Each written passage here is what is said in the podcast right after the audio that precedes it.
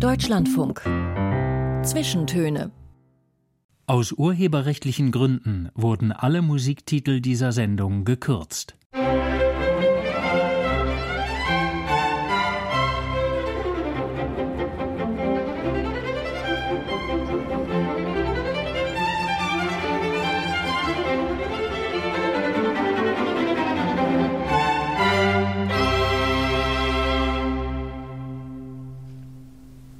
Herzlich willkommen zu den Zwischentönen. Heute mit Marietta Schwarz am Mikrofon und zu Gast im Studio ist eine Künstlerin, die in den vergangenen Jahren mit ihren Möbelinstallationen für sehr viel Aufmerksamkeit gesorgt hat. Möbel, die ja so nach dem Fall der Mauer in den 90er Jahren den Osten überschwemmten, also den Teil Deutschlands, aus dem Henrike Naumann stammt. 1984 wurde sie in Zwickau geboren, studierte zunächst Bühnenbild und Szenografie und fand als 2011 der NSU ans Licht der Öffentlichkeit kam, in die künstlerische Produktion. Möbel, sagt sie, sind mehr als bloße Einrichtungsgegenstände. Es sind Medien, die auch etwas über Gesellschaft und Politik verraten und zu finden in den Installationen von Henrike Naumann deutscher Alltag, deutsche Geschichte und politische Gegenwart ihren Ausdruck. Ich bin gespannt auf die kommenden 90 Minuten. Henrike Naumann, schön, dass Sie zu Gast hier im Studio sind. Vielen Dank. Sie haben in den vergangenen zehn Jahren eine ziemliche Karriere hingelegt, viele Ausstellungen. Am 10. September, also dem Tag, an dem wir diese Sendung ausstrahlen, geht eine Ausstellung in Aachen im Ludwig Forum zu Ende und am 22. September geht es dann gleich weiter mit dem Museum für moderne Kunst in Frankfurt am Main. Sie lehren zwischendurch, Sie dokumentieren das alles ausführlich. Sie sind also wahnsinnig produktiv, kann man schon so sagen, oder? Naja, ich denke halt immer, man hat so eine bestimmte Zeit im Leben und die will ich gut nutzen. Und ja, viele Dinge, die mich so beschäftigen, haben mich eigentlich immer wieder zur Arbeit gebracht oder zur Kunst. So mit dem NSU, das haben Sie ja kurz erwähnt, fing es bei mir so richtig an, dass ich gemerkt habe, ich will nicht nur irgendwie so einen Job machen oder eine Arbeit finden, wo ich so Spaß habe oder so, sondern da ging es bei mir los. Ich habe ein Problem. Ich will was bearbeiten und ich will irgendwie weiterkommen. Und das Handwerk, das ich mache, also Kunst, damals auch noch Bühnen- und Kostümbild und Szenografie, das kann mein Mittel sein, um Dinge zu verstehen, zu bearbeiten. Und daraus entstehen dann diese Installationen. Und erstmal war das eben für mich ein Weg, mit der Welt umzugehen, drüber nachzudenken und die zu verstehen.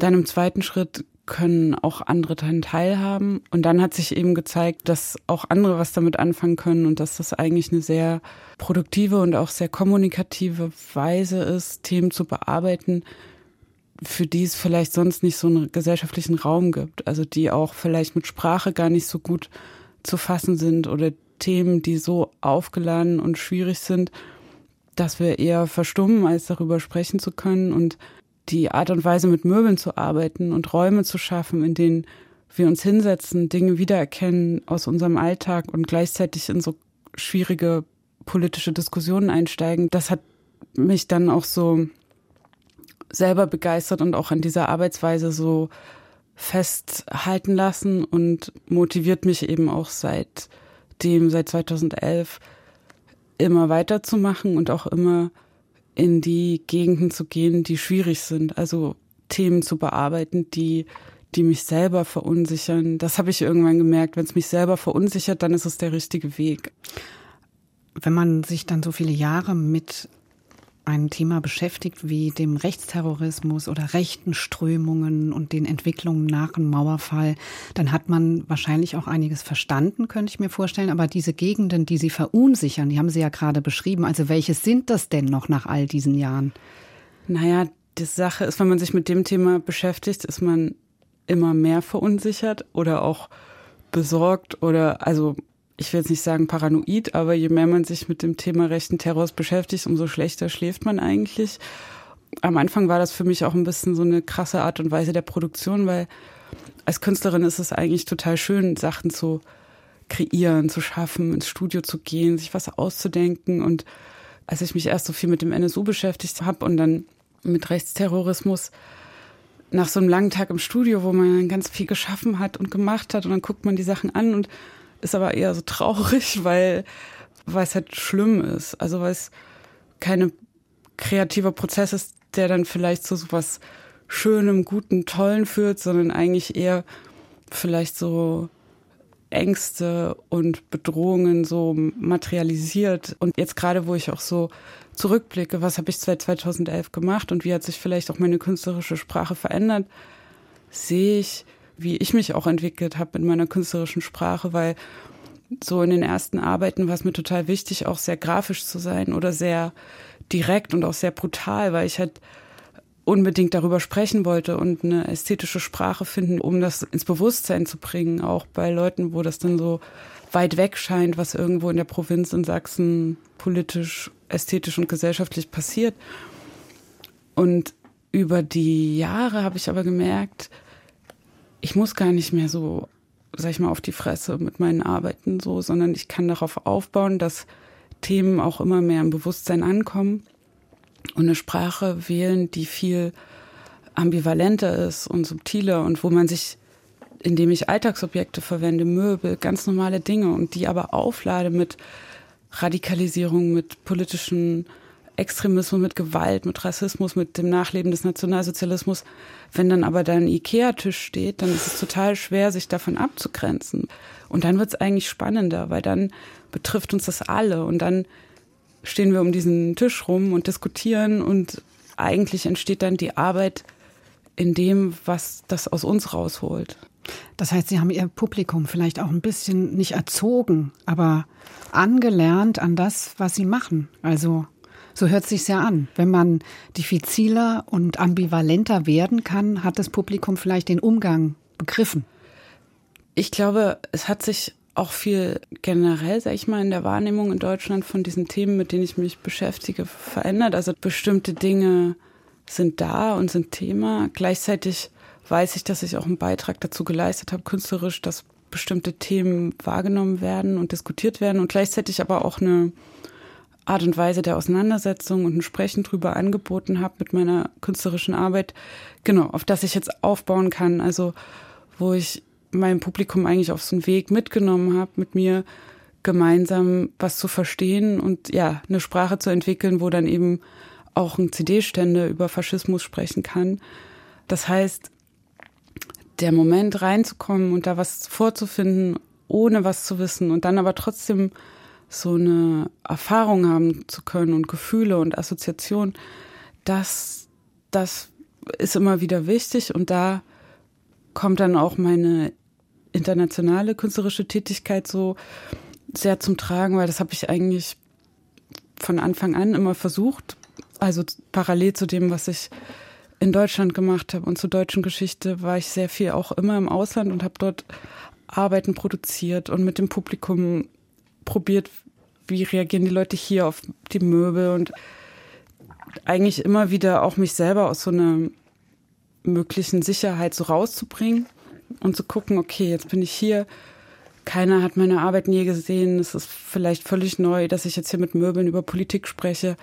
Und ich habe vielleicht auch gar nicht die Sprache, also die gesprochene Sprache zur Verfügung, weil ich die nicht spreche. Wie funktioniert das jetzt? Und dieses, ja, eigentlich immer wieder die Perspektive zu wechseln und auch meine eigenen Sicherheiten in Frage zu stellen, das, das hat ähm, so meine, meine Tätigkeit auch immer durchzogen und ja, ist auch für mich so der Weg weiterzugehen und die Sachen, die ich in Bezug auf deutsche Geschichte mir erarbeitet habe und verstanden habe, auch aus anderen Perspektiven und in anderen Kontexten so zu überprüfen und vielleicht auch in Frage zu stellen. Ja, über den CD-Ständer und viele andere Dinge, die Sie jetzt schon angedeutet haben, werden wir noch sprechen. Wir kommen mal zu Ihrer Playlist, die ziemlich interessant ist, ziemlich elektronisch geprägt, äh, sehr tanzbar, würde ich sagen, sehr hart aber auch. Der erste Titel ist von MMM, Messe der Meister von morgen, Nous MMM. Was noch kein Gast vor Ihnen gemacht hat. Äh, Sie haben ja genau angegeben, wo musikalisch so der entscheidende Moment passiert. Also ich kann es sagen hier für alle, die gleich hören, beim Minute 1 und 43 Sekunden. Ja, ich dachte auch so, oh, kann ich das jetzt machen? Das ist ja jetzt schon so ein bisschen OCD, aber Musik ist für mich halt so extrem wichtig. Also das löst bei mir total viel aus. Und muss ich auch sagen, emotional holt mich das eigentlich viel zu sehr ab, Musik zu hören. Also deswegen habe ich auch festgestellt, ich bin so eine der Künstlerinnen, die gar nicht beim Arbeiten die ganze Zeit Musik hören kann, weil ich von einem extrem emotional ins nächste kommen würde und gar nichts anderes mehr machen. Das heißt, Musik löst auch für meine Arbeit ganz viel aus und für Ideen und Fragestellungen, die ich so zur Welt habe. Und das hat auch meine Auswahl jetzt für die Sendung beeinflusst. Und ja, dann habe ich eben zu jedem Song so diesen einen Moment, wo das für mich so richtig reinknallt. Und dann dachte ich, den müssen sie auf jeden Fall spielen. Und ja, damit, damit das irgendwie so rüberkommt und auch diese, diese Songs sind ja auch wie so Kunstwerke, wo sich die Künstler was dabei gedacht haben und ich das so, ja, versucht habe, dafür zu sorgen, dass dieser Moment so richtig gut über den Äther in die Herzen der Zuschauer einschlagen kann.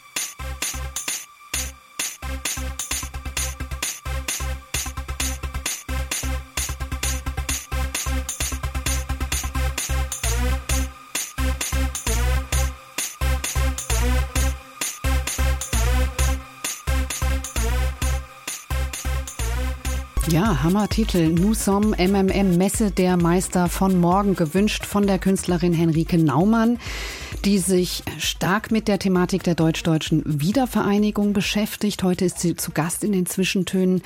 Henrike Naumann MM, dieses Doppel-M, das ist ja das Markenzeichen der Leipziger Messe. Früher hieß es Mustermesse und wahrscheinlich hat der Bandname doch damit was zu tun, oder? Ja, also der bezieht sich äh, eben auf die Messe der Meister von morgen und das war in Leipzig eine Messe für Jugendliche, die sich so mit äh, Wissenschaft und Technologie beschäftigt hat. Der Song ist von 2010 und das fand ich so spannend. Also nicht nur ist es die Zeit, als ich auch nach Berlin gekommen bin, dann aus Dresden, sondern was mich interessiert hat, sich so einen Titel zu geben für so einen damals zeitgenössischen Techno-Track, der sich aber ganz klar auf eine DDR-Geschichte bezieht, aber auch eine Technologie und eine Jugendkultur von Staatsseite, aber eben so daran anknüpft das hat mich an dem Song so fasziniert. Also, das ist so eigentlich eine DDR Geschichte weitererzählt, so als würde die noch weitergehen, also eine Jugendtechnologiegeschichte und wie würde sich die DDR jetzt 2010 anhören, so. Also das schwingt für mich da alles mit und für mich war das auch äh, ein Grund nach Berlin zu kommen aus Dresden damals, weil ich hatte ja in Dresden Bühnen- und Kostümbild studiert und die Entscheidung nach Dresden zu gehen aus Zwickau war eigentlich so, das war die größte Stadt, die ich damals kannte. Also das war wie nach New York gehen, war nach Dresden gehen. Und als ich dann in Dresden war, da habe ich schon gedacht, ah, okay, da geht vielleicht auch noch mehr. Also, ähm, und ich hatte dann Kommilitonen aus Berlin und die haben mich dann mal nach Berlin mitgenommen, an die Volksbühne damals. Und das war für mich wirklich so eine absolut verändernde Erfahrung, also gerade auch in Bezug auf Theater und Bühnenbild. Was haben Sie und, da gesehen? Wissen Sie das noch? Äh, Berlin Alexanderplatz, mhm. Kastorf mit mhm. Bert Neumann Bühnenbild. Also Bert Neumann, der Bühnenbildner der Volksbühne, war für mich auch ja vielleicht so der einflussreichste Künstler, ähm, so dessen Arbeit und auch vor allem die Arbeit mit DDR-Geschichte und Vergangenheit, mit Materialien. Sowas hatte ich damals noch nicht gesehen. Das war 2006 war ich dann das erste Mal in der Volksbühne mit und und habe dann auch beschlossen, nach Berlin gehen zu wollen. Und diese, ja, weil das, was die, was die Volksbühne da gemacht hat, also in den 90ern und Nuller Jahren so was weiter zu erzählen, was irgendwie aufgehört hat, aber trotzdem eine eigene Sprache dafür zu finden, wie das klingt oder aussehen könnte, wenn es trotzdem weiter lebt. Und das war für mich die, die die DDR ja noch so gerade so mitbekommen hab, hat am Ende und aber vor allem deren Nachwirken und die Tatsache, dass sie immer noch irgendwie da ist, aber nicht mehr richtig da sein darf, so dass dafür habe ich in der Volksbühne das erste Mal so eine ästhetische Auseinandersetzung gefunden und vorgefunden und dann ähm, ja gemerkt, okay, ich muss nach Berlin, weil ich will hier irgendwie jedes Wochenende hin und auch eben die Entscheidung vom Theater zu Film zu wechseln. Also ich habe mich dann in Potsdam-Babelsberg an den Filmstudios beworben, weil mir Film und Video, das hat mich auch immer sehr interessiert und Technik. Hm. Aber das war damals in Dresden nicht so Teil des Curriculum. Und in gewisser Weise wollte ich dann auch gleich noch das so richtig wissen und dann halt an eine Hochschule, die so über Technik affin ist und wo es eigentlich dann so das genaue Gegenteil ist von so Riesenkameras, Studios total in die Praxis direkt drehen und rückblickend waren also erst das mehr klassische Bühnenbild- und Kostümbildstudium in Dresden und dann das Szenografiestudium an den Filmstudios in Babelsberg so zwei Studiengänge, die dann zusammen eigentlich sehr viel Sinn für mich gemacht haben, weil das Schöne in Dresden war irgendwie diese Konzentration und wirklich über ein Semester so ganz sehr in einen Text reinzugehen. Also eine griechische Tragödie, ein Semester lang zu lesen und zu gucken, wie lässt sich das in so einen Raum übertragen, ein Text und da total drin so zu verschwinden und aufzugehen und zu bauen und zu basteln und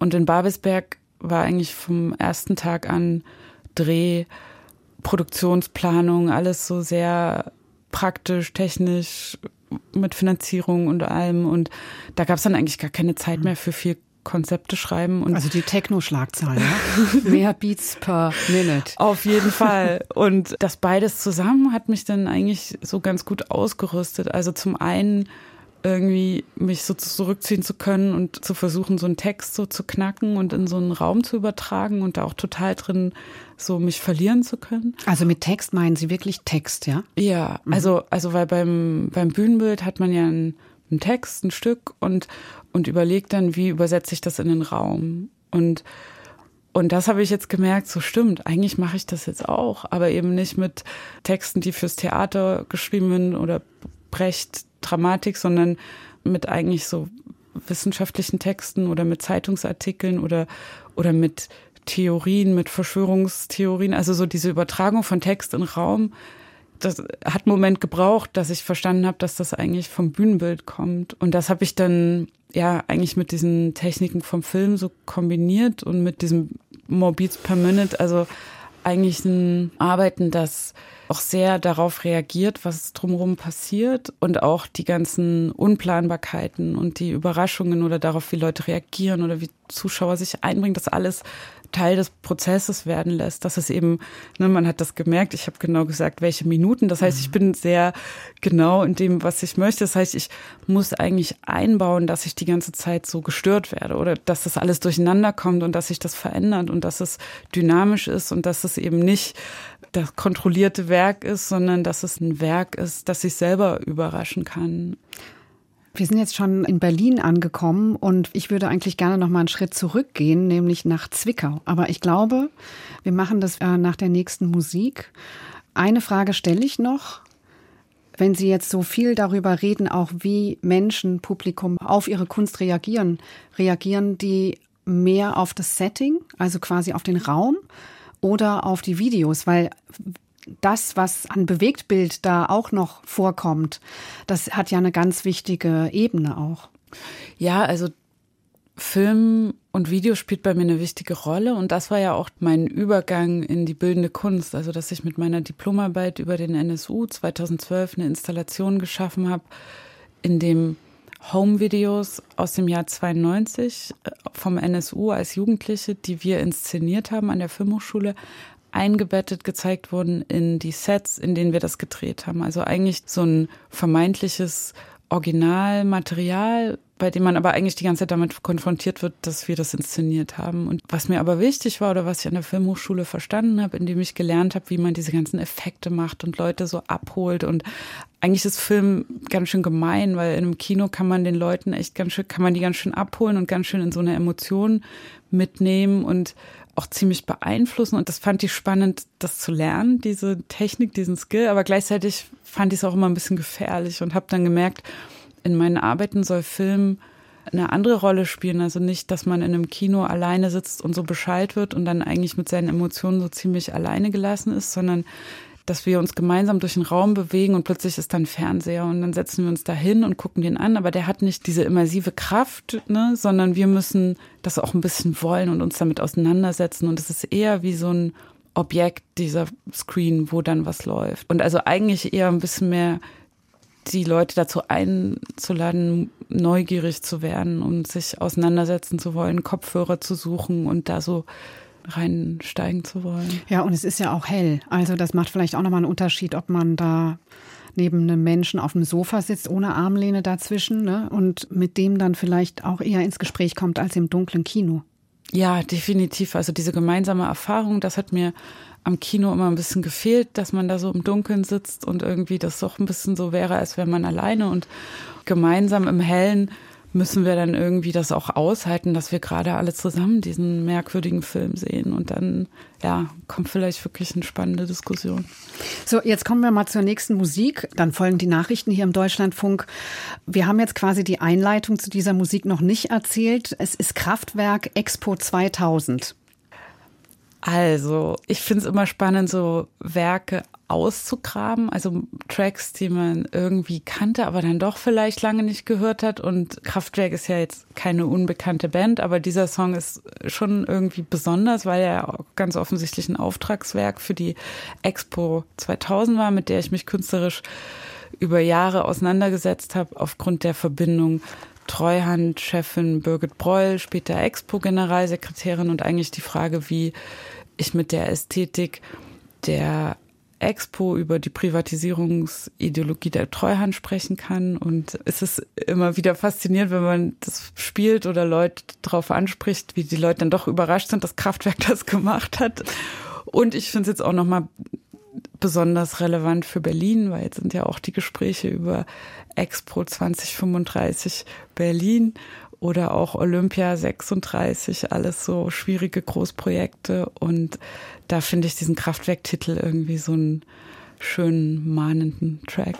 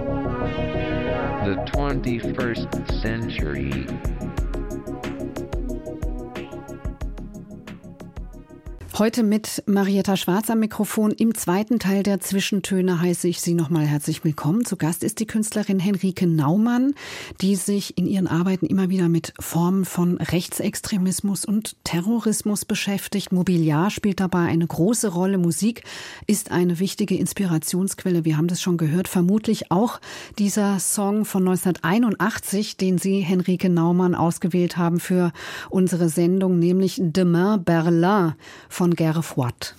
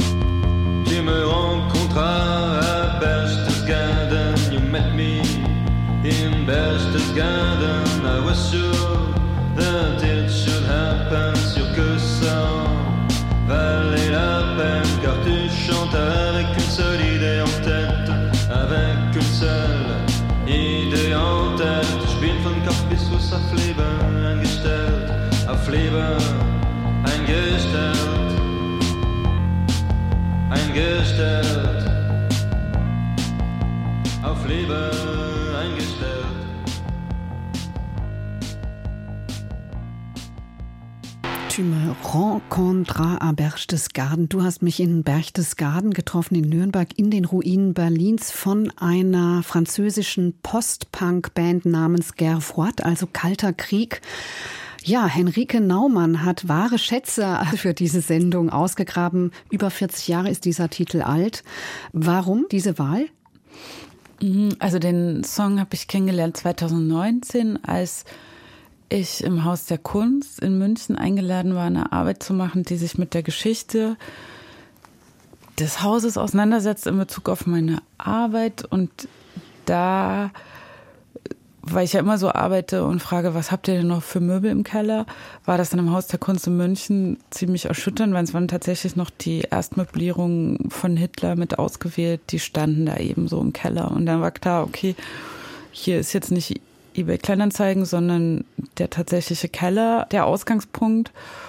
Und diese Möbel habe ich dann eingebettet in eine Installation, wo dann aber tatsächlich Möbel aus Münchner Haushalten dazukamen und ich tatsächlich die große Halle aus dem Obersalzberg als Grundriss da reingelegt hat in den Ausstellungsraum im Haus der Kunst und mit Möbeln eben aus dem Keller und aus Münchner Haushalten nachgebaut habe und ja, versucht habe, so eine Übersetzung dafür zu finden, wie eigentlich die NS-Zeit auch unseren heutigen Alltag noch prägt, strukturiert, nachwirkt, intergenerationell Dinge weitergegeben wurden und werden und das eben ja wieder eigentlich mit den Möbeln und auch mit so einer Verwirrung, mit der ich da gearbeitet habe, dass man eben nicht genau wusste, sind das jetzt Möbel aus Münchner Haushalten oder aus dem Keller vom Haus der Kunst? Und dadurch man auch nicht wusste, was sind denn jetzt diese Nazi-Möbel. Und dann konnte halt jedes Möbelstück ein Nazi-Möbel sein. Und dann entstanden eigentlich so ganz spannende Diskussionen und eigentlich wurden alle Möbel so ein bisschen verdächtig. Und diese, diese besondere Art und Weise, Möbel anzugucken, so als liegt denen irgendwas zugrunde, also als könnte da was Böses drin sein oder was Schwieriges. Das finde ich halt unheimlich produktiv und auch das mit der Frage nach Design zu verbinden. Also kann Design böse sein? Kann das so Gewalt transportieren? Und ähm, haben Sie eine Antwort? Dafür müsste man in meine Ausstellung gehen und gemeinsam eine Antwort suchen. Aber ja, mir geht's um die Fragen.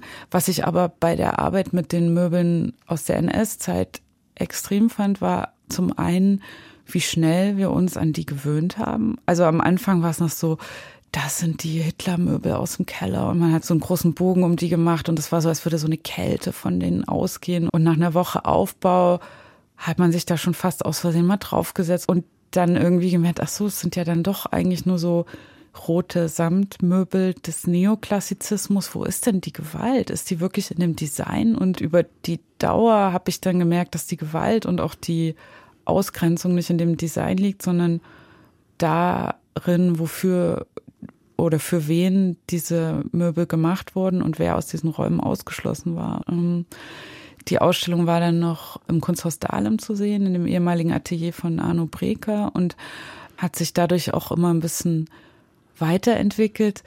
Um jetzt nochmal den Boden zum französischen Cold Wave zu schlagen. 2019 war ich mit meinem Team in München und eine meiner Mitarbeiterinnen, die hat mir da den Song gezeigt und meinte, wir müssen da eigentlich mal nach Berchtesgaden fahren. Und für mich war es halt auch wichtig, weil wir haben in der Installation auch das Alpenpanorama, das man vom Obersalzberg gesehen hat, aus Schrankwänden nachgebaut.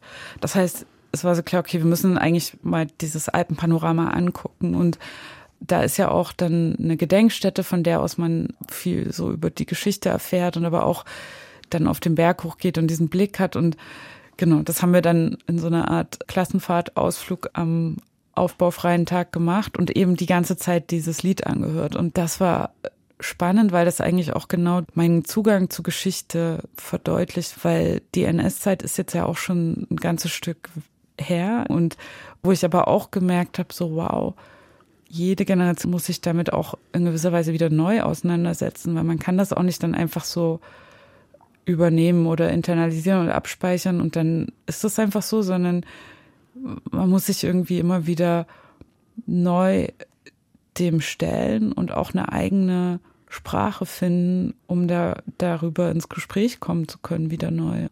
Und ich würde gerne da noch mal dazu sagen, also ich war in dieser Installation nicht drin, aber ich habe sie jetzt auf dem, äh, im, auf dem Computer gesehen. Ähm, das ist ja auch in keinster Weise ein Nachbauen eines nationalsozialistischen Innenraums, ne?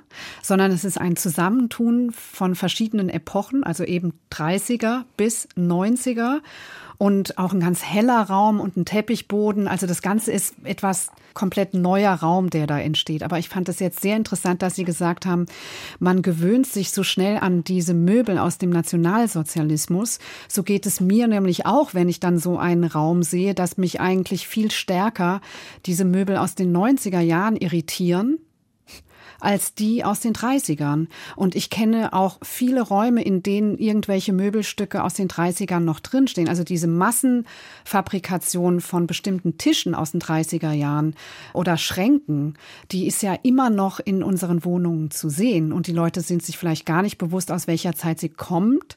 Ist es vielleicht auch nicht schlimm, aber das meine ich nur. Wir haben vielleicht zu diesem Mobiliar, was aus einer bestimmten Ideologie heraus entstanden ist, ein viel gelasseneres Verhältnis als zu dem, was sie auch gerne benutzen. Also es war jetzt ein langes Statement von mir, aber nur so ein Gedanke, der mir kommt dazu. Ja, es ist ein total spannender und auch leicht verstörender Gedanke, dass die 90er uns so mehr verunsichern oder die Möbel dieser Zeit. Und ich glaube, die historische Nähe, die man so kaum aushält, das ist eigentlich das, woran ich mich immer ästhetisch so entlang arbeite. Also die Dinge, die so kurz erst Geschichte sind, dass sie noch zu sehr schmerzen. Also die man gerade frisch verdrängt hat, aber die man noch nicht bereit ist als Geschichte oder Vintage oder Retro irgendwie zurückzuholen, sondern eigentlich nur loswerden will. Und in gewisser Weise die Dinge, die dann davor sind, da ist es irgendwie leichter. Selbst wenn die aus so einer total gewaltvollen Epoche kommen, sind die dann halt irgendwie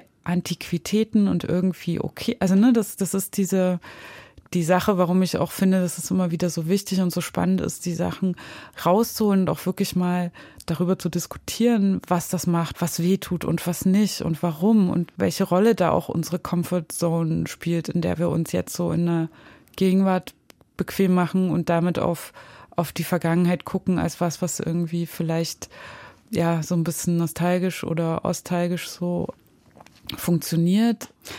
Aber äh, spannender Punkt mit den 90ern, weil äh, ich habe mich jetzt ja auch schon eine Dekade lang mit dieser Zeit beschäftigt und miterlebt, wie die auch tatsächlich zurückgekommen ist. Also während am Anfang meiner Ausstellungstätigkeit eigentlich fast alle Besucherinnen mit so Horror in den Augen die Möbel angeguckt haben, sind die ja eigentlich jetzt schon zurück. Und äh, genau, also manche. Also in bestimmten Kreisen vielleicht. Es hält sich wahrscheinlich noch etwas. ich sag mal, in den, in den möbelprogressiven äh, mhm. Design-Interessenskreisen, wo dann manche obsoleten IKEA-Klassiker höhere Preise erzielen als Bauhausmöbel. Das ist dann eigentlich das sichere Zeichen für mich, dass ich mir eine neue Ästhetik suchen sollte, weil sie nicht mehr auf die gleiche Weise wehtut und weil ich natürlich auch immer wissen möchte, was ist jetzt gerade übrig? Was sind die Sachen, die jetzt draußen auf der Straße stehen und was sind die Sachen, die Ruinen, die, die Ruinen und die ich Sachen. mal auf diesen Begriff kommen, ja. weil das erstens heißt diese Installation ja auch Ruinenwert und zweitens fällt dieser Begriff der Ruine ja auch öfter bei Ihnen. Ja, und Möbel als Ruinen, das hat mich fasziniert. Also Ruinenwert, da habe ich eigentlich mich auf die Architektur bezogen, also auf die Architekturbetrachtung in Hinblick auf den Nationalsozialismus, weil über Architektur wurde sehr viel nachgedacht und geschrieben und publiziert, aber über Möbel nicht so viel. Und das fand ich spannend und weil natürlich Möbel mh, hm, sind für mich so das, das das der menschliche Teil der Architektur oder das, wo wir im Innenraum so wirklich äh, so eins zu eins Erfahrungen mit haben. Die Architektur bietet so den Rahmen und die Möbel, das die, die sind für mich so wie die, die Menschen, die so einen so ein, so einen Raum beleben. Und, ähm, und wenn ich die aber genauso ernst nehme und sage, okay, äh, wenn, wenn jetzt Möbel auf die Straße gestellt werden, dann ist das, sind das eigentlich auch wie so Trümmer aus einer anderen Zeit und so. Und oder, oder die, die, die sind jetzt vielleicht als Sperrmüll deklariert und, und haben keinen Wert mehr, aber ich kann auch sagen, ich bin jetzt hier Archäologin und will die eigentlich untersuchen, weil die erzählen mir was über unsere Gesellschaft und dieser Zugang eigentlich zu Möbeln als Ruinen und auch Möbel als Artefakte, Möbel als Zeitdokumente, als Dokumente, als Sachen, die ich wie in einem Archiv so recherchieren oder so auseinandernehmen kann da habe ich gemerkt, also das ist meine, so, so mein Zugang zu Möbeln, aber es sorgt auch dafür, zu, zu diesen Irritationen. Warum ist das jetzt so wichtig? Warum sind jetzt die alten Möbel, die wir irgendwie auf die Straße gestellt haben, warum sind die jetzt im Museum? Warum werden die jetzt mit weißen Handschuhen in, in Bubble Wrap eingewickelt und, und verschifft? So, was? Mhm. Und Weil sie von Henrike Naumann angefasst worden sind. Naja, ich muss mal sagen, so lange hat so ist es noch nicht.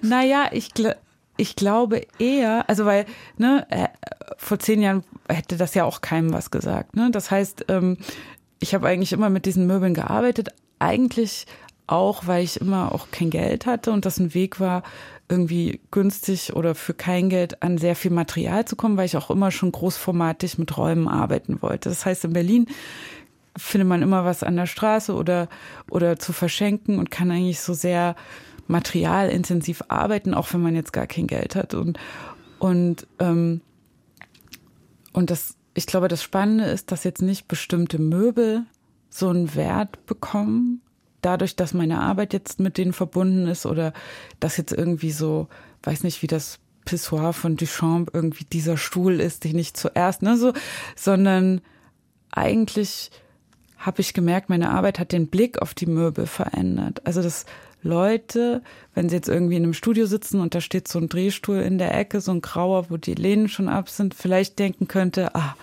das, das könnte ein Henrike Naumann-Stuhl sein. Ja. Das heißt, ich habe jetzt nicht irgendwie diese, diese wertvollen Möbel geschaffen, ne, oder, sondern eigentlich den Blick verändert. Und also ich krieg auch jede Woche so Fotos von Kollegen, aber auch von Leuten, die, die ich gar nicht kenne, die in einem Hotelzimmer sind und einen Garderobenständer gesehen haben und an meine Arbeit denken ah, mussten toll. und mir das schicken. Das würde mich freuen an Ihrer Stelle, oder? Genau, ja. weil, weil dann merke ich so, wow, es ist klar, ich mache diese Installation und das ist ja auch ein sehr physischer und auch ein sehr, sag ich mal, anstrengender Teil meiner logistischen äh, Tätigkeit.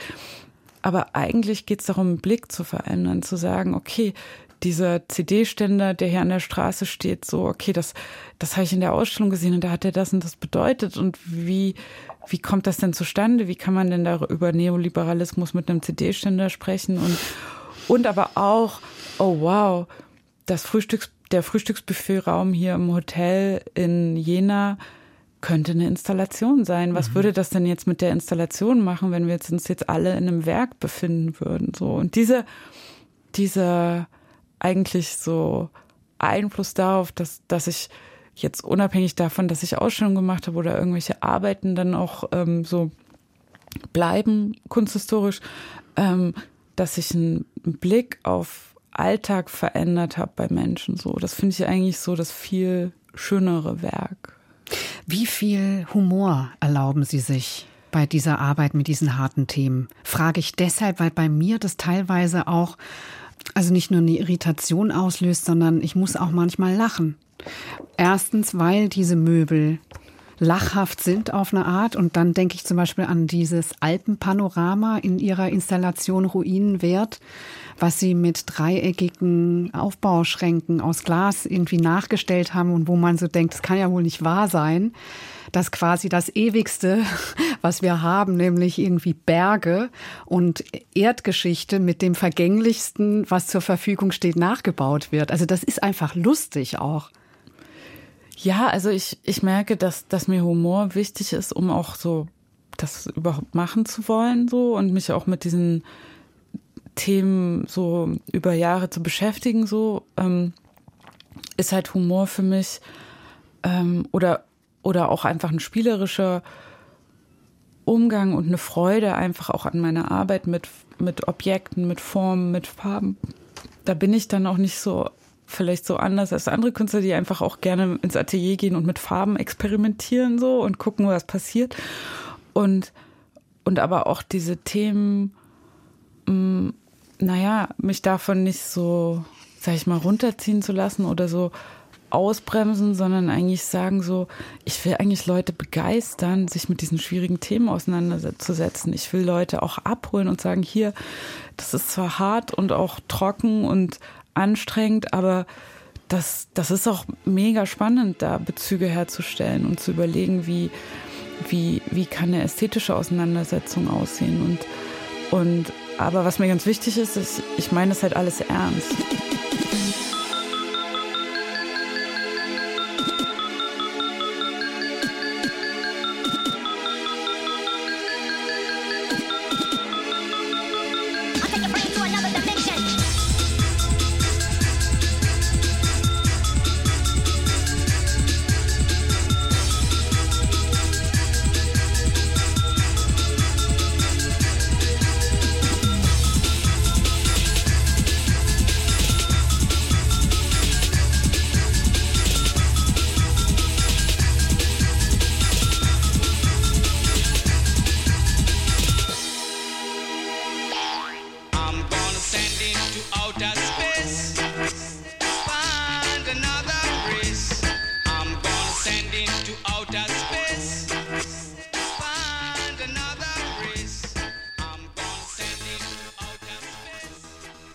Out of Space von The Prodigy, einer Band, die ihre große Zeit auch in den 90er Jahren hatte, gewünscht von der Künstlerin Henrike Naumann hier in den Zwischentönen im Deutschlandfunk. Wir haben ja schon Henrike Naumann so ein bisschen über ihr Verhältnis zu dieser Musik gesprochen, zur elektronischen Musik und Sie haben gesagt, dass das halt sozusagen emotional auch stark an Sie heranrückt. Ich habe jetzt, als wir in dieser Sendung diese Musiktitel gehört haben, auch noch mal gedacht, Aggression, ist das vielleicht auch ein Stichwort, was man da noch mal fallen lassen muss, weil ich sag mal, freundlich und wohltuend ist das ja nicht, was man da hört. Finde ich gar nicht. Also ich finde das eigentlich sehr gut, weil das so eine körperliche Musik ist und eigentlich die Aggression aus dem Körper rausholt, halt in tanzender Form und deswegen eigentlich Aggression verhindern kann.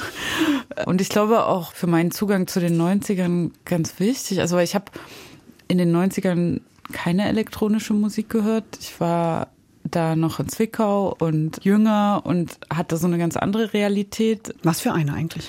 Naja, das war eben so die Zeit, als zumindest da, wo ich aufgewachsen bin, in Zwickau und in der Nähe von Zwickau, so die Ruinen der DDR noch so sehr da waren und sehr präsent und gleichzeitig ganz schnell da so Brüche reinkamen und als die Mauer 89 gefallen ist, war ich ja erst fünf. Das heißt, ich habe nicht verstanden, was da politisch passiert, aber diese ästhetischen Clashs, also von den Möbeln, über die wir schon gesprochen haben, aber eben auch, dass dann in dem Dorfkonsum in den DDR Regalen dann eben so die Barbie und Alf Spielzeuge da so plüschig bunt so drin lagen und eigentlich so einen ästhetischen Clash hergestellt haben, wo man denkt, das geht eigentlich gar nicht. Und für mich war das dann aber irgendwie das Schönste, äh, so diese Kombination aus diesen alten Strukturen und dann diese neuen Plastikspielzeuge, die ich so geliebt habe wie sonst nichts anderes. Und dieser ästhetische Clash, ich glaube, wenn so zwei Dinge zusammen sind, wo man eigentlich denkt, das kann gar nicht zusammen gehen,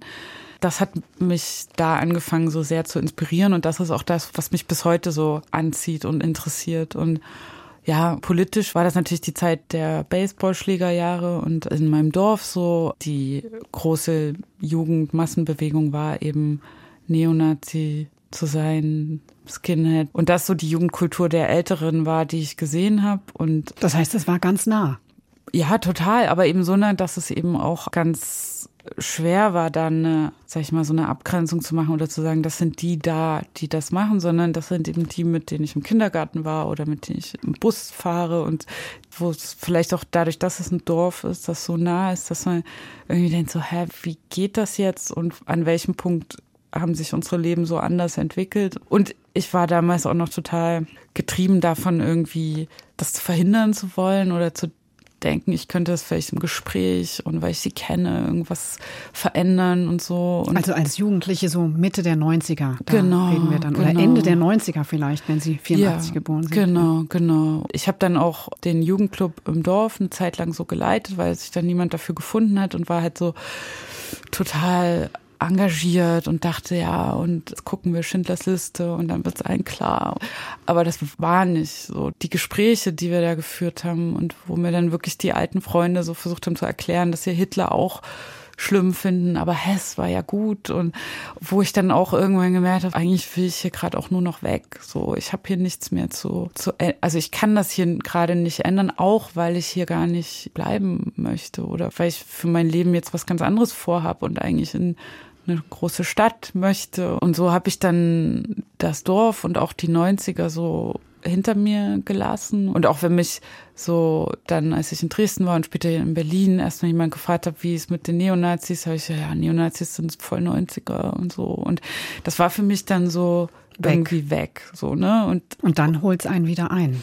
Ja, das war tatsächlich 2011 mit der Enttarnung des NSU die ja auch bei meiner Oma ganz in der Nähe gelebt haben. Und an dem Tag war ich auch bei meiner Oma und habe sie besucht und plötzlich hieß es, hier ist ein Haus explodiert und äh, und ich, ich war gerade ganz woanders. Ich war gerade in Berlin und auch am Ende meines Studiums und wollte mein Diplom auch tatsächlich so über Rave-Kultur machen. Das hat dann auch in meiner tatsächlichen Diplomarbeit auch eine Rolle gespielt in Verbindung mit dem NSU. Aber ja, also meine 90er-Forschung hat sich dann eher so auf so Techno-Geschichte bezogen und plötzlich war so, okay, shit, ich habe ein Problem, weil ich der NSU hat in Zwickau gelebt und nicht nur irgendwo, sondern bei meiner Oma, die waren beim gleichen Bäcker. Das war absoluter Teil der Normalität. Was bedeutet das denn jetzt für mich in Bezug auf diesen Ort, an dem ich aufgewachsen bin und in den ich ja auch eigentlich immer noch mal wieder gern zurückkehren würde, ohne so Horror und Grauen und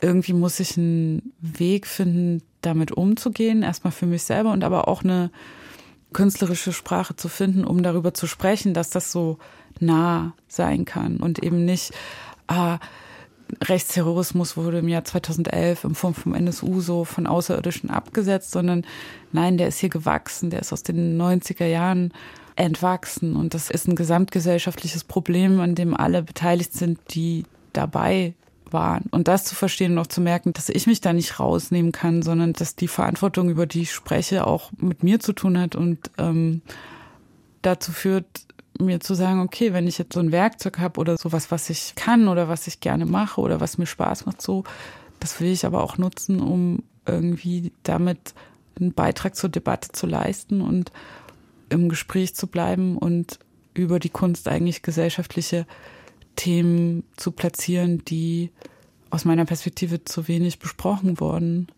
Sie wollen ja, weiß Gott, nicht die Erklärerin Ostdeutschlands sein, was ich auch sehr gut verstehen kann. Aber weil Sie das so angedeutet haben, dass Sie mit den Menschen da aufgewachsen sind, die dann irgendwie woanders politisch hingedriftet sind, haben Sie irgendeine Erklärung oder irgendein Verständnis, wie es dazu kommt? Oder reicht vielleicht einfach, dass es mehrere Brüche gab in dieser deutsch-deutschen Geschichte, die vielleicht dann auch nicht aufgefangen werden? Na, ich glaube, also ja, also erstens müsste ich jetzt ja eigentlich sagen, ich kann das nicht erklären. Aber, Aber. ähm, naja, 2011 mit dem Bekanntwerden des NSU war für mich klar, ich muss mich damit beschäftigen. Und um das zu verstehen oder da einen Zugang dazu zu finden, muss ich mich mit den 90ern auseinandersetzen. Dann habe ich mich sehr intensiv mit den 90ern auseinandergesetzt. Dann habe ich gemerkt, um die 90er zu verstehen, muss ich mich eigentlich mit der DDR auseinandersetzen. Dann habe ich mich mit der DDR beschäftigt und aber eigentlich gemerkt, ich kann nicht über die DDR sprechen, ohne auch die BRD in den Blick zu nehmen und eigentlich die Ost-West-Beziehungen aus dieser Doppelperspektive zu erzählen. Und dann natürlich merke ich, okay, eigentlich kann ich nicht über die BRD und auch nicht über die DDR sprechen, ohne über die NS-Zeit zu sprechen. Und in gewisser Weise habe ich mich über die letzten zehn Jahre so immer weiter in der Geschichte zurückgearbeitet, in der deutschen Geschichte, um die Gegenwart zu verstehen. Und, und ich glaube, für mich war es total wichtig, die Auseinandersetzung damit, dass sowohl die BRD als auch die DDR NS-Nachfolgestaaten waren mit verschiedenen politischen Systemen, aber in denen halt auch Dinge weitergelebt haben in beiden Ländern. Und für mich die 90er Jahre auch wenn ich jetzt die rechte Szene oder rechtsterroristische Geschichte angucke, auch eine Vereinigung von Kräften aus Ost und West sind. Und also ich habe mich in Nürnberg, da sind wir auch wieder bei Gerfrath, in Nürnberg auch im Germanischen Nationalmuseum in der Arbeit mit den Verbindungen vom NSU in Thüringen, Sachsen und Franken auseinandergesetzt und eigentlich so die rechtsterroristische Geschichte in Bayern untersucht. Und es ist kompliziert und es wird auch nicht unkomplizierter. Und ich glaube, gerade bei der Betrachtung dessen, was im Osten passiert, ist es immer mega wichtig, auch den Westen nicht aus dem Blick zu verlieren. So, und jetzt kriegen wir den Schlenker zur Musik zurück, wo Sie doch erwähnt haben, eigentlich wollten Sie sich schon während Ihres Diploms mit Rave-Kultur beschäftigen. Sie haben dann sich viele Jahre später nochmal mit Musik beschäftigt und eine Installation oder Ausstellung, die landete dann ja auch bei der letzten Documenta in einer kleinen Kirche, wo sie eine Orgel umgebaut haben, wo aber auch im Erdgeschoss dieser Kirche noch was stattfand. Aber das Ganze hat auch eine Vorgeschichte, ne? Ja, die Vorgeschichte ist eigentlich das Interessanteste, weil mein langjähriger Kollege und Musiker Bastian Hagedorn mit dem habe ich 2015 das Museum of Trance zur Ghetto Biennale in Port-au-Prince gemacht, Haiti.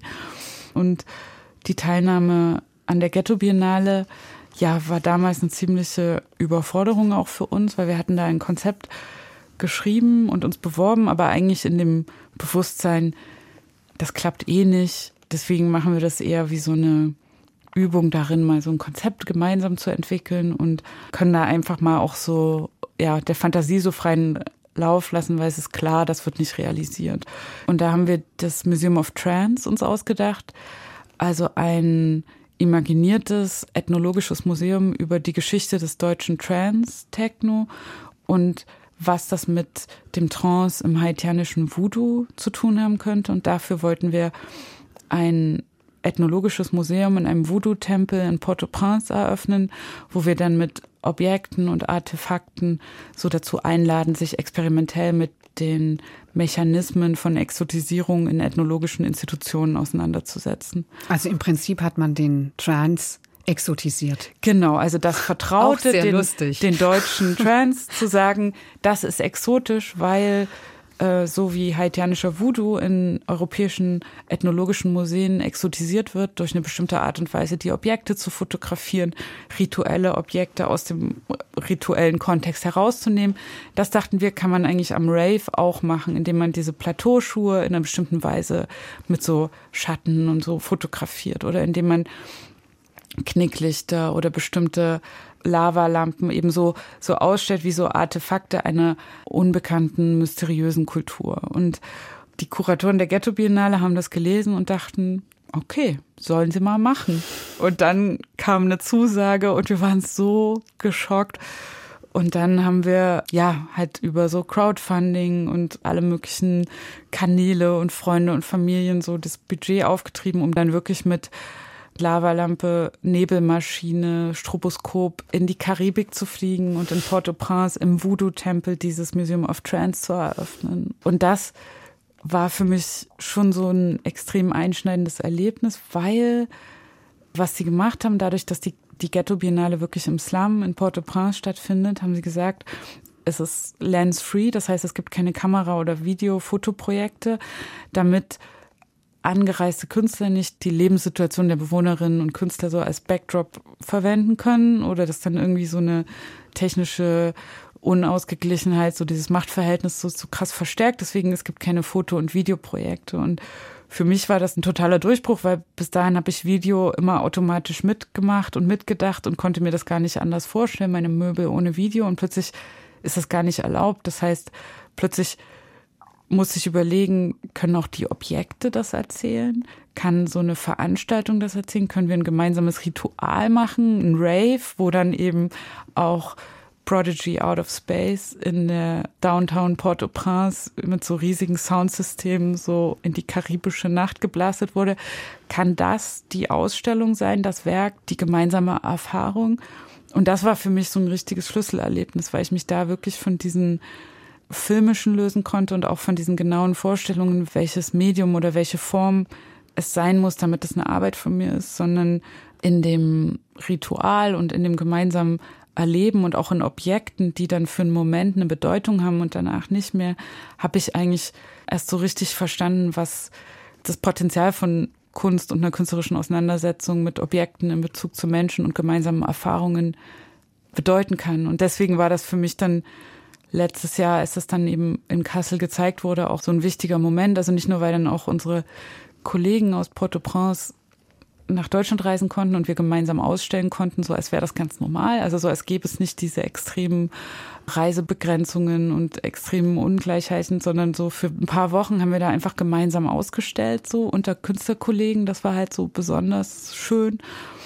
Und gleichzeitig konnte ich auch in Deutschland zeigen, so hier, ich bin nicht nur die Künstlerin, die aus dem Schrankwand kommt und erklärt, was der Osten ist und was nicht, sondern ich bin äh, auch die Ex-Raverin. Naja, eher die die Forscherin, die verrückt genug ist zu sagen, wir reisen nach Port-au-Prince und ethnologisieren den deutschen Rave. Wir kommen mal zur nächsten Musik, Henrike Naumann. Das mit der Ex-Raverin stimmt ja schon, ne? Sie haben zu mir im Vorgespräch gesagt, Sie seien Referin in Rente. Naja, also ich kriege keine Bezüge, deswegen stimmt es eigentlich nicht, aber, aber ich, ähm, ja, ich. Ist das jetzt zu privat? Vielleicht. Okay. Naja, Schade. oder. Ähm, wir können auch einfach den nächsten Titel. Nee, nee, nee, wir können. Ich. Challenge accepted. Nochmal die Frage. nee, es war gar keine Frage, es war ein Kommentar. Sagt nicht nur die Künstlerin, sondern die Ex-Raverin Henrike Naumann. Ja, also. In Rente, habe ich noch gesagt. Ja, also im Leben jeder Person kommt der Moment, wo man sich so entscheiden muss. Und ich habe mich dann dafür entschieden, für meine Arbeit und auch dafür die Tage wirklich nutzen zu können und nicht nur die Nächte. Und äh, ja, obwohl, nee, das war nicht so eine gute Antwort. Ähm, Darf ich das alles drin lassen? ähm, ich versuche das jetzt irgendwie so elegant. Vielleicht einfach die Musik.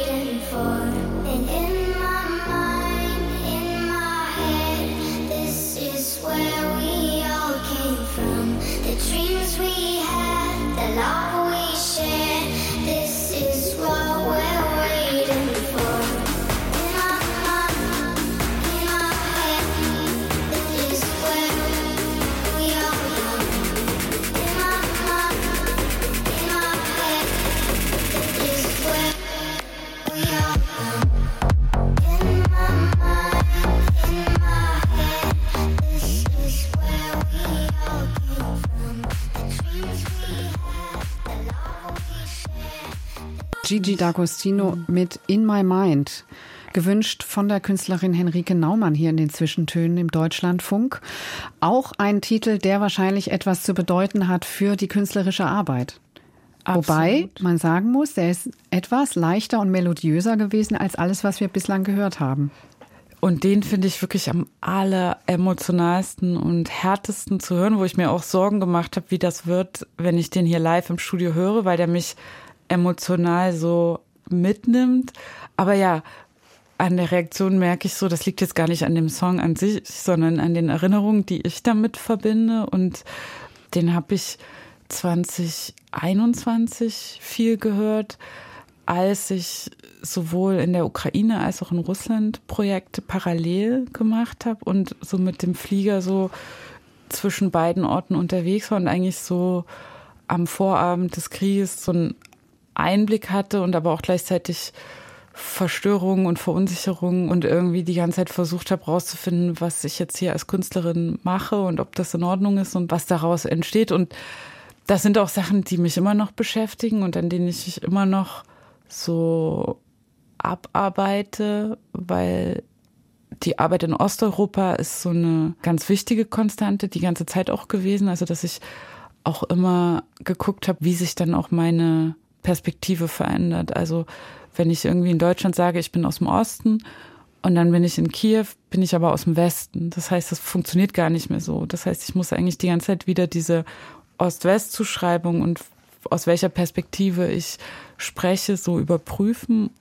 Und ich habe natürlich auch so das Gefühl, im östlich von Deutschland so sehr viele Bezüge auch herstellen zu können, so die mich an, an den Aufwachsen in den Trümmern des Sozialismus erinnern und bestimmte Dinge, die so ähnlich sind und Traditionen und Verständnisse und ähm, hat sich denn Ihre Haltung dann verändert, als der Krieg losging? Also ich meine, viele Ukrainer sagen natürlich, diesen Krieg gibt es schon seit 2014, aber für uns gibt es ihn seit 2022. Na, für mich war es tatsächlich sehr lehrreich, dass ich zwischen diesen Orten versucht habe zu reisen, weil ich da schon gemerkt habe, es geht gar nicht. Es ist ja Krieg. Äh, es gibt ja gar keine Flüge. Und da habe ich mich dann auch gewundert, wie wenig ich das so vorher wirklich verstanden hatte. Und dann am 24. Februar 22, als der Angriffskrieg losging, bin ich tatsächlich nach New York geflogen, das erste Mal für die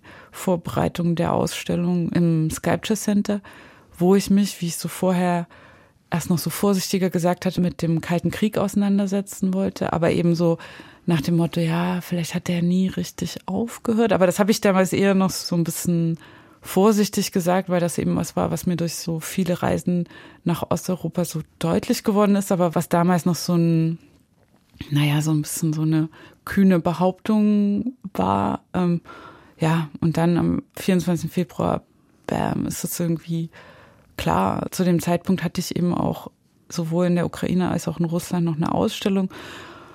Das war halt so eine richtige Lawine von Emotionen und auch von krass, was mache ich eigentlich hier so? Ist das, ist das okay?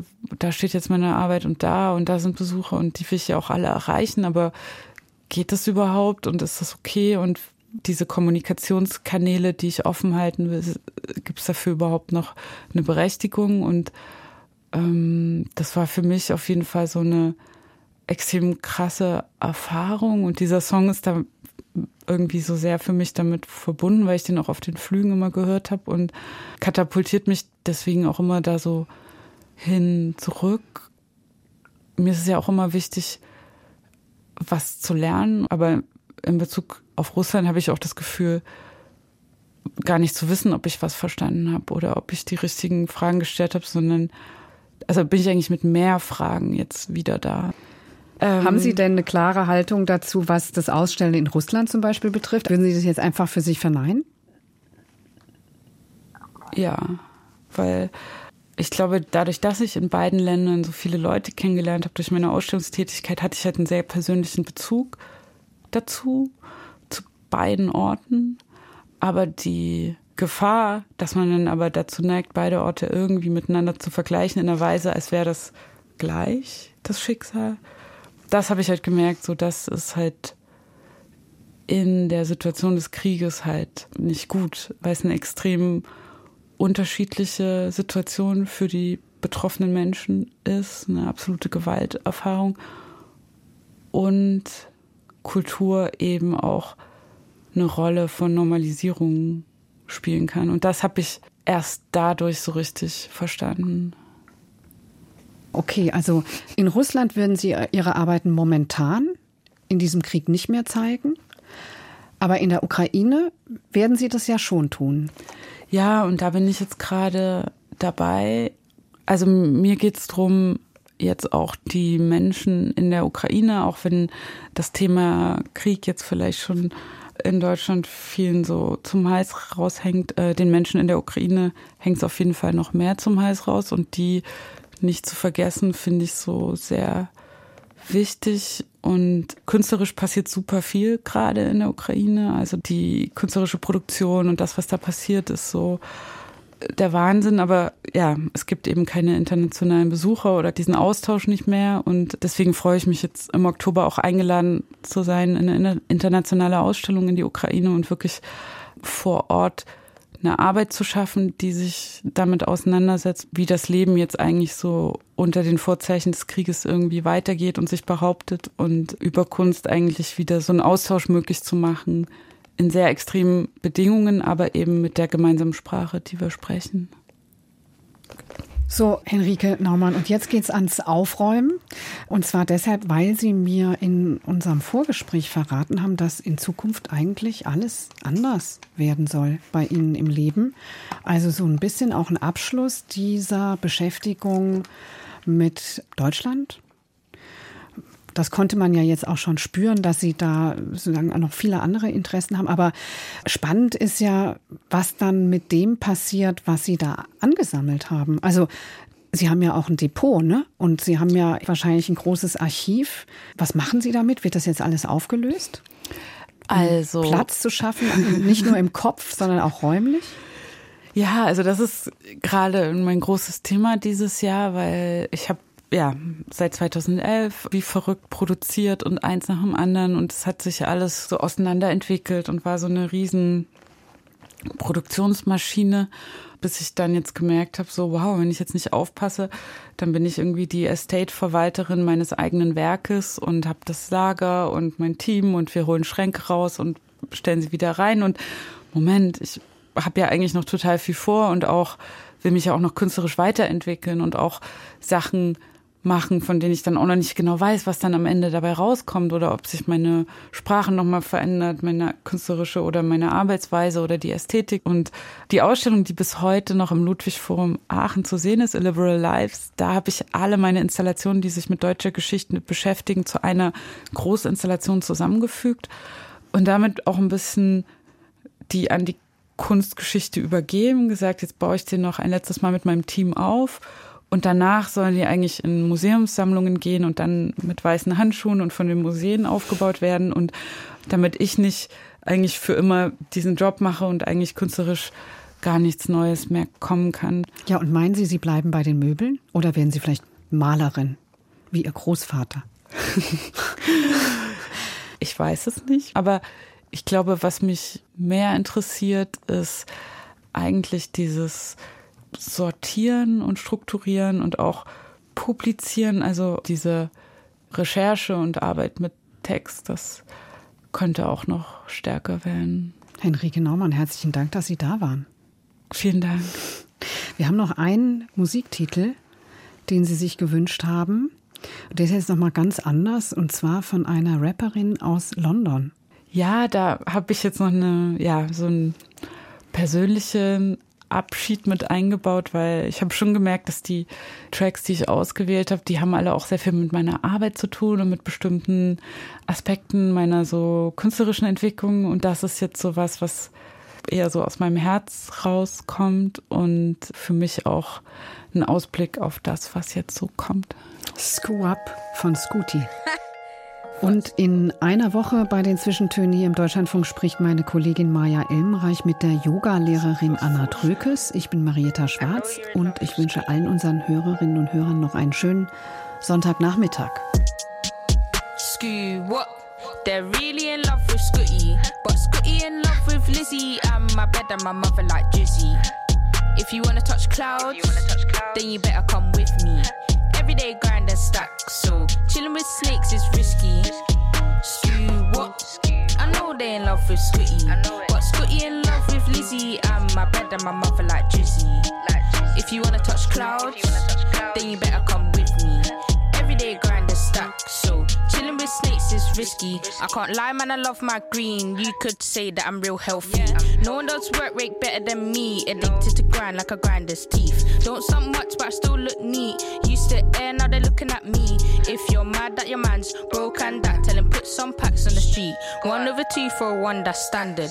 Smoke that all that tea. More time don't make it home for tea. Young nigga, I grind, don't be vexed at me. I'm trying to be the greatest potentially, so the waves come easy. Aus urheberrechtlichen Gründen wurden alle Musiktitel dieser Sendung gekürzt.